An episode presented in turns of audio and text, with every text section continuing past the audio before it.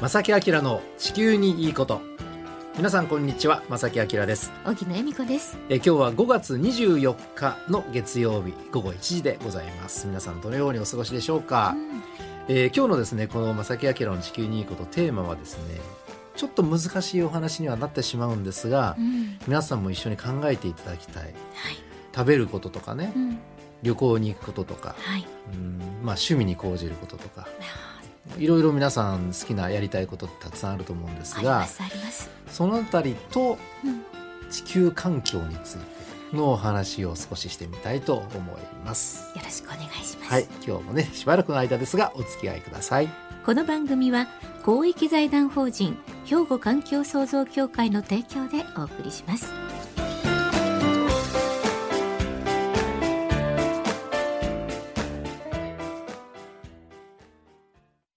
兵庫環境創造協会地球温暖化防止自然環境の保全再生子どもたちへの環境学習など皆様と共に身近な暮らしの中で地球環境を守るための取り組みを進めています人と自然が共に生きる21世紀の豊かな環境づくりを兵庫環境創造協会さて皆さんはですね食べることはお好きでしょうか。好きですあ 声皆さがん聞こねえてきました。どこからか。聞こえてきたでしょみんなの声ですよ私じゃないみんなの声ショッピングは好きでしょうか。好きですあらまあそうか。旅行は皆さんどうですか。もう大好きそれあのまあこれだけじゃないんですけどもやっぱり食べることをね美味しいものを食べたいってみんな思うし、はいあのショッピングもね自分の好みのものを自分の好みのものをあの買い買いたいな買いたいね、はいそれからいろいろ見聞を深めることも含めて、いろんな場所を行ってみたいとですよね出会いを求めたいってもう皆さんそういう欲求ってあると思うんですよね。ちょっと元気今日ないから焼肉食べに行こうかあうんまあ、今はちょっと外にはできない、ね、なかなか食ねべに行けないかもしれませんがはこれってやっぱりそのビーガンの方とか菜食主義者の方にとったらちょっと待てっていう方もいらっしゃるでしょうし、あ、まあ、ちょっとね環境のことをいろいろしら調べてるような方もそうですよね例えばその焼肉行くとしたら牛肉食べるって考えたらね、うんそのあの肉食牛を育てるためにすごくたくさんの餌が必要であって、はいで餌となる穀物を作るために大地を切り開いてはいこれは自然破壊につながってしまうと。うんあの、美味しいものを食べようという行為であるとかね、はいえーちょっと車を走らせてとか飛行機に乗って海外旅行を出かけよううんって、そういうことに対してわこれは環境に良くないのかもしれないっていう罪悪感を持ってしまう方はい特に環境問題に興味があって問題意識を持っていれば持っている方ほどそういう罪悪感ってやっぱり生まれてきませんか皆さん。まあ、いっか今日はとか ねあのダイエットも含めてねご今日飯だけ食べに行くことは皆さんあると僕もあるんですけど、でもやっぱりこの行動って環境破壊につながつながっちゃうんじゃないかなっていうある意味罪悪う感んを持ってしまう場合が多分皆さんもあると思うんですね,、うんありますね特にこの番組のリスナーの方々意識高いですから本当ね意識の高い方多いのできっと。でね、はい実は最近ですね、はい。エコギルトという言葉をネット上で目にするようになりました。エコギルトなんか怖い言葉ですね。このエコギルトという言葉はですね、どういう意味かと言いますと、うん地球にとって害となる行動を取った時に感じる自己嫌悪感のことなんですね。ねゲルティとかなんか怖い言葉がいっぱいありますけど。果たしてこの行動は地球に優しいんだろうかどうなのかうんという自己嫌悪感ですよね。うんあの例えばですね、えー使い捨てのコップを使わざるを得ない状況ってやっぱりあるじゃないですか。はいあありのます僕もその取材に出かけて、まあ、最近めっちゃ少なくなっちゃったんですけど取材に出かけた時に出された、えーね、飲み物が紙コップだったと。でもこれってやっぱり使い回しはしないですもんね、えーそういう状況でそのコップを捨ててしまうということであるとか、えええちょっとこう手を抜いて資源ゴミをね資源ゴミをきちんと分別しなかったとすいませんっていった状況、はい。えー資源ゴミを出すゴミ袋を買い忘れたうんとかね、あるじゃないですか。ああと思ってね。うんでたまたまそのエコバッグを持ち合わせていなくてレジ袋を買ってしまった時、ありますよね。これもなんとなく罪悪感感じたりしますよねありますあります。夏場熱中症対策だって考えてえ喉を潤そうとしまえす、うんその時に、えー水筒を持っていない持ち合わせないはい。ペットボトルをコンビニで買ってあーその飲料を、うんまあ、飲むとこれもマイボトルがあればそれしなくていいわけでそうなねんですよねこれも罪悪感ちょっと感じてしまう方も中にはいらっしゃるかもしれません。捨てれなくなって家に置いてますねペットボトルそうやってしょうがなく買った時は、うんもう捨てない捨てない捨てなければいいんだと思ってたまる一て方じゃなまいすですか。そうです、ね えあの特に最近ねあのこの番組もそうなんですけどこうやって環境気候危機の、まあ、気候意識環境意識というかな、えーがすごく高まっています昔に比べたらねそうですねこれはすごくいいことなんですが、はいそういう時代だからこそ、うんそういう嫌悪感自己嫌悪感って感じてしまうじゃないかと思うんですね皆さんそうですねどうですか荻野さん。感じてますやっぱりなんか買い物をちょっとした時にほとんど半分以上これゴミだよなってこれやっぱり買ってきてい家に持ち込んで半分以上そう見かけのね半分以上ゴミ箱に行くってこれめっちゃ罪悪感僕いつもあるんですよあねりますねでも仕方ない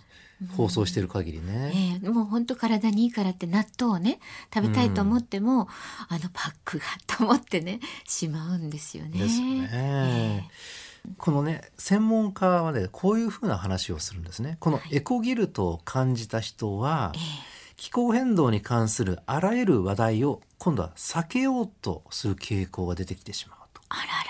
何かしらの環境問題に触れるたびに、ええあ自分はそれ環境に優しくないことしてるわってなって自分が悪い人であるかのように思えてしまいがちだと、うん、いうふうにこのエコギルトのことについてあの述べられているんですね。なるほど。でですね皆さんご存知のスウェーデンの環境活動家のグレタ・トゥーンベリさんうんもですね、はい少し前の発言として今の時代持続可能な生き方は不可能ですってグレタさんさえ生きてらっしゃるんですね。はい。現実的にはエコな暮らしを送ることはちょっと難しい時代だとグレタさんも捉えられている。うんだけども頑張らなきゃいけないっていうのはもちろんあるんですけどもとね。いうことですよね。うんあの人間というのは欲望欲求の塊です。はい。これは僕も本当に認めます。 うん便利なもの快適なもの満足するものをこうどんどん追求し続けてしまいますよね、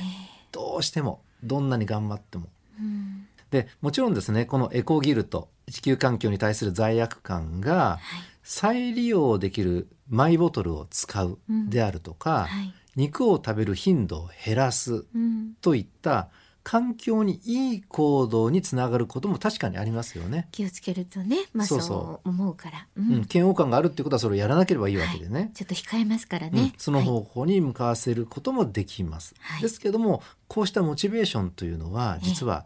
長期間維持することは難しいっていうふうに専門の方をうん専門家の方はおっしゃるんですなるほねど。罪悪感をきっかけとして起こるライフスタイルの変化は単発的ですぐ終わることが多いですという言葉を述べられておりますなるほど、それはちょっと残念。でですねさらに、そのエコギルトというのはですね、んメリットよりもやはりデメリットの方が大きいということもある研究者は指摘しておりあらまらす、そうですか。消費量全体を減らすことが最終目標ですよね、はい。消費量全体を減らすことが最終目標であるにもかかわらずうん。環境に優しいと宣伝されている商品を買うことでうん。気候危機を免免れることができると思い込んでしまううん。まあ、経済活動ってやっぱり物を売ってね、はいあの企業だったら利益を上げてとええ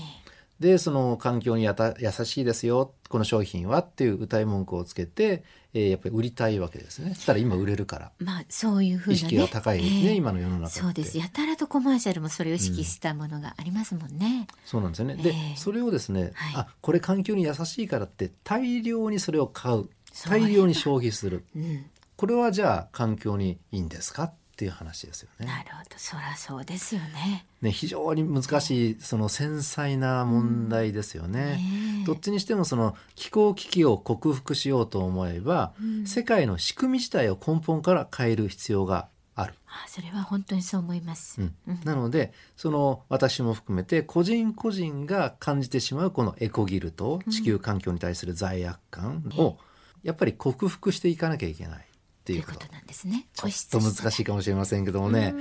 でですねじゃあそのその嫌悪感をなくすためにはい。こんなけど嫌じゃないですか嫌悪感持ちながら生活嫌ですよねエコギルドなんてなんかねでこれをあのなんとか克服克服するためのヒントはいがいくつかありましたのでそうですかそれを後半でご紹介したいと思いお願まいすしたいはい、はいここで一曲お届けします奥田民生で「アンドアイラブカーあのちょっと繰り返しになりますが美味しいお肉を食べたいとか、うんえー海外旅行して見聞広げたい」と行きかたい行きたい便利なものを手に入れたいと入れかたい入れたいこのような人間の欲望欲求、ねこの中には必ずしも環境に優しいとは言えないものは含まれてしまっておりますとそうですねえーこれ食べていいんだろうかとかね、うんこんな贅沢していいんだろうかうん常にこういう罪悪感が持たれてしまう、特に地球環境に対する罪悪感のことをエコギルトというふうに表現しているで最近そういう言葉がよく目にするようになりました、えー私は地球に優しい生活を送りたいと頭では思っていても行動が伴ってないんじゃないかな私はねえ、うわそんな風にね思っちゃいますよエねコギルトとはいいエうコんでギすルよ。トだはい、うん、じゃあねそのそのエコギルト、罪悪感をなくすためにシャワーの温度を少し下げましょはいう環境に優しくしましょわかりましたう、ねはいそれからその何でしょうね例えば、えーハイブリッドカーとか、うんえー EV 車に乗り換えてねうん、環境に優しい車にしましょうと、うん、してください、これはいい方向ですよね。うんただしはい環境に優しいからといって例えばね、あのシャワーの温度を下げたってなかなか温まらないから、うんシャワーを浴びる時間を延ばしてしまったりとかあららららそれからはいこれ環境に優しい車だからって言って、あえて自動車通勤にしてしまったりとかね なるほどでこれあのやっぱりエコギルトは引き金として、ね、ねえそれをなくすためにやった行動がうんこうやって悪影響あー環境に逆に悪影響を与えてしまう本末転倒ですね場合もあるということなんですね。なるほどうん、はいでさらに気候危機を深刻に憂う人がですね、はいエコギルトにとらわれすぎてしまって、ええ自分は環境活動に参加できないんだとそんな資格私にはないんだああなるほどとも思ってしまうもう全然いい方向にこれいかないですよねなるほどねそうですよね例えば買い物の仕方がエコでないからはい自分は環境問題の議論にも参加する資格がないんだとうん思っているとしたらこれはもちろん本来の問題解決になってない、なっていないはいということなんですよね。そうですよね、うん一番いい方向はできる限り多くの人に気候変動対策に参加してもらうことそうですなのではいあまり個人のライフスタイルにこだわるのは得策ではないというふうに専門家は言います。なるほど、うんいや本当にそういうふうにこう意識ある人の方がなんか変にねそういう捉え方をしてしまうっていう偏りかけるっていうのは意識が高ければ高いほ高いほどどねそういう罪悪感を持ってしまうということですね。ねではですねここからどのようにこのエコギルト地球環境に対する罪悪感をと付き合っていけばいいのかと、はいうん、いくつかあります。お願いしますまずですねこれなんか心理学っぽいんですけれどもはいその気持ちを受け入れてしまうことこれ一つ目気持ちを受け入れるエコギルトはい地球環境に対する罪悪感を持ってしまうということははいその人が実際に環境に配慮してはい変化を起こしたいんだということに他ならないのでその考えを受け入れてですねうんその力を利用して前進することいやもっともですね素晴らしい、これが一つ目はい二つ目ですはい完璧なことを目指すな、うわんか、りました、エコギルトというのは誰にでもある感情なので、はい100%その感情をなくすつまり完璧を目指すということをやめてはい地球環境を何とかしたいという人を増やすことが一番大事なのではいその方向で行ってくださいと。わかりました完璧ではないけれども個々の小さな環境に優しい行動が集まればそれなりのパワーは生まれますと。はいうん、完璧を目指すんじゃなくて一歩一歩着実に少しだけでもいいので進んでいくことが大事なるほどわかりました、 2つ目は完璧を目指す、ねね完璧じゃなくていいんですよそうね3つ目、はいコミュニティに参加するとああいいですね多分ですねそういうコミュニティ、まあ、環境に関するね地球環境保護に関するコミュニティにちょっと顔を出してみると、うんそういう罪悪感を持ってる人多分ばっかりなんですよ。そう思いますうん、そうやって意見を共有して、えー目指す方向を確認し合うと、これも大事なことですよね。はいこれが3つ目4つ目諦めないこと諦めないこといいですねエコギルトは人々に気候変動の話題を避けさせてしまいますが行動を起こすことを諦めてはいけない止めてはいけない止止めめててははいいけけなないいということですね。はいうんうんそれから5つ目これ最後なんですけどもはい自分を他人と比較しないでください。あのいろんな方がいていろんな考えの方がいらっしゃって、はい自己嫌悪感を持ってるけどもね地球環境に対するエコギルト持ってるんだけどもガンガン前に進む人もいればそのエコギルトにとらわれてしまってなかなか前に行けない人もいるいろんな方がいらっしゃいます。はい例えばインスタグラムなどでねあの持続可能な製品をどんなものでもその持続持続可能な製品を購入してんだと買ってるんだと。でそういう投稿は上げあのどんどん写真でねもう上げてと。私はこんなにやってるよっていうやつそうでそすうねでそれに接してしまうあいるんとだいや自分はそこまでやってないし私には無理だねえと、思ってしまいますよね、うんそれを思わないことね。思わなくていいんですよ他人は他人自分は自分でできることをすればいいと。自分のできることそう、うん小さいことでもいいので自分ができることをやっていけば、結局あの大きな影響をね、えーこれから先未来に残すことができますよと。きっとね絶対できますよということなんですよ。もう一回5つ言いますよ、はいこのエコギルト地球環境に対する罪悪感なんですがまず一つ目その気持ちをもう受け入れてくださいと、ね気持ちねそういうもんなんだと。うんで少しでもあのそういう気持ちがあるんだけども自分は環境に優しいっていう考え方を持ってるんだっていうのに自信を持つことかな。はいうんそれから完璧を目指さないことこれ2つ目はい3つ目コミュニティに参加すること参加しましょう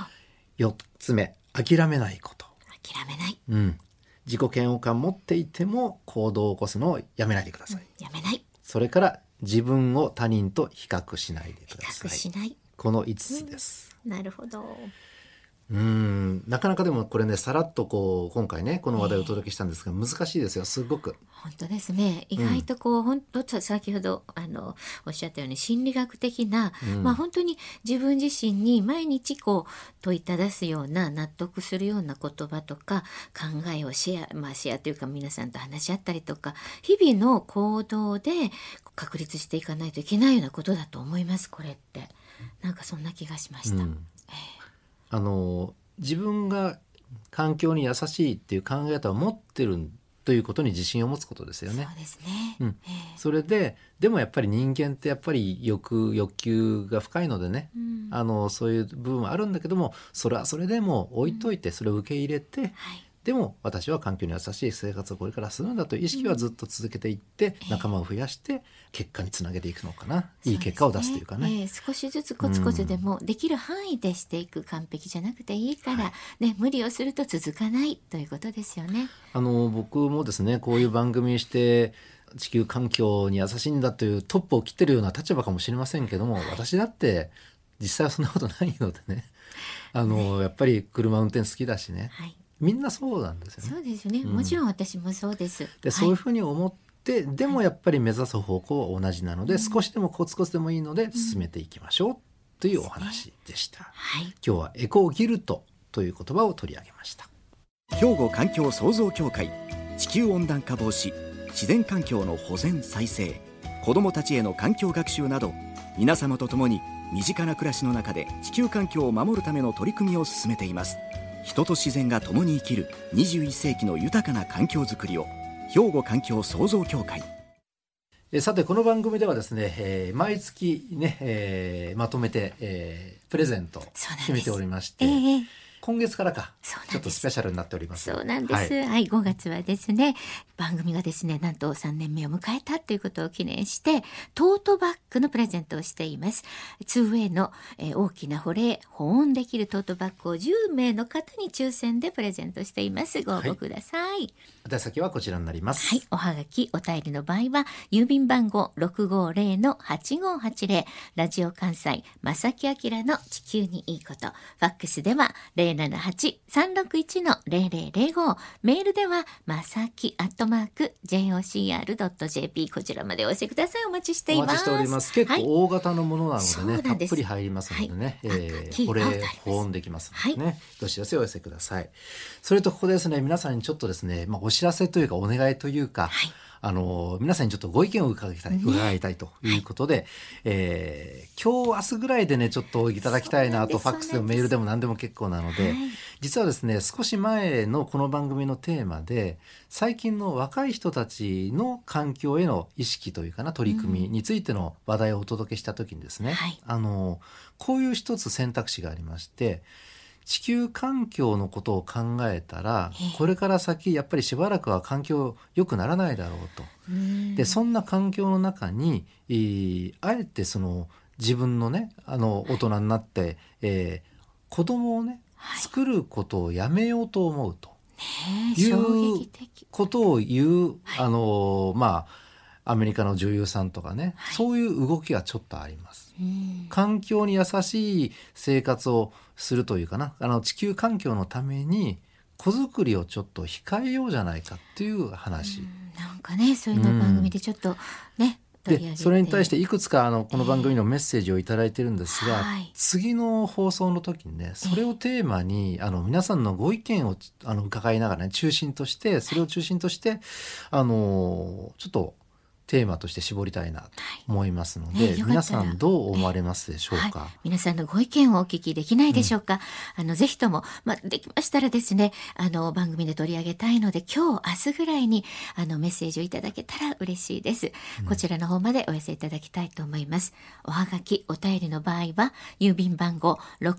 650-8580ラジオ関西正木明の地球にいいことファックスでは078-361-0005もういつもと一緒ですけれどもメールはまさきアットマーク jocr.jp となっています。うんはい。